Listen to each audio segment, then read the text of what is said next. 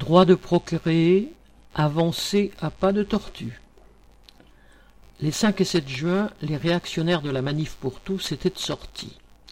Ils tenaient à faire entendre leur opposition à ce qu'ils appellent, citation, les dérives idéologiques du gouvernement, fin de citation, au moment où le projet de loi relatif à la bioéthique, et notamment le droit à la procréation médicalement assistée, PMA pour toutes, était examiné en nouvelle lecture par les députés.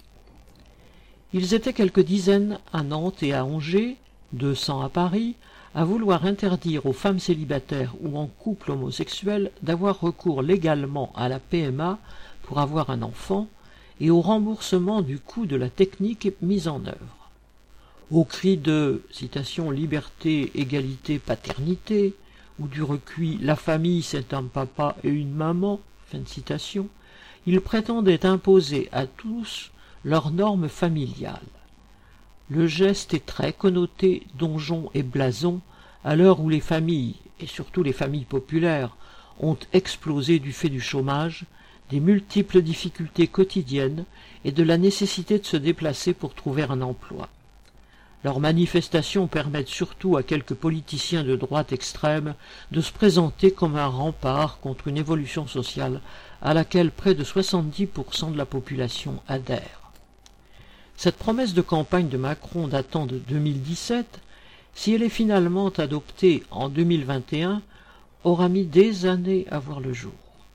De Conseil des ministres en Assemblée nationale, avec passage devant les sénateurs, elle se sera heurtée à plusieurs milliers d'amendements pour, simplement, éviter aux femmes lesbiennes ou célibataires qui le souhaitent de procréer sans encadrement médical en prenant des risques pour leur santé.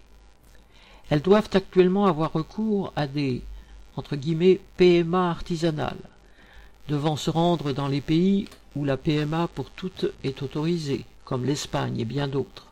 Il leur reste alors à affronter l'insécurité juridique et la charge financière.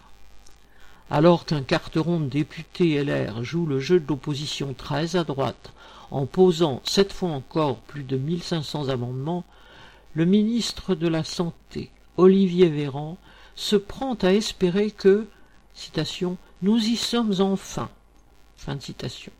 et d'attribuer à cette loi, et donc au gouvernement dont il fait partie, rien moins que, citation, la marque d'un progressisme qui a gardé le sens des conquêtes, fin citation, en affirmant de surcroît, sans rire, parler en connaissance de cause, car il n'a, citation, jamais perdu sa boussole militante.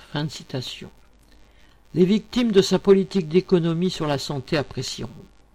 Si ce texte de loi est enfin voté, faisant passer dans le droit une simple situation de fait pour des milliers de femmes concernées, Macron s'en attribuera peut-être le mérite, et ce sans la moindre dépense, mais ce ne sera qu'élémentaire justice.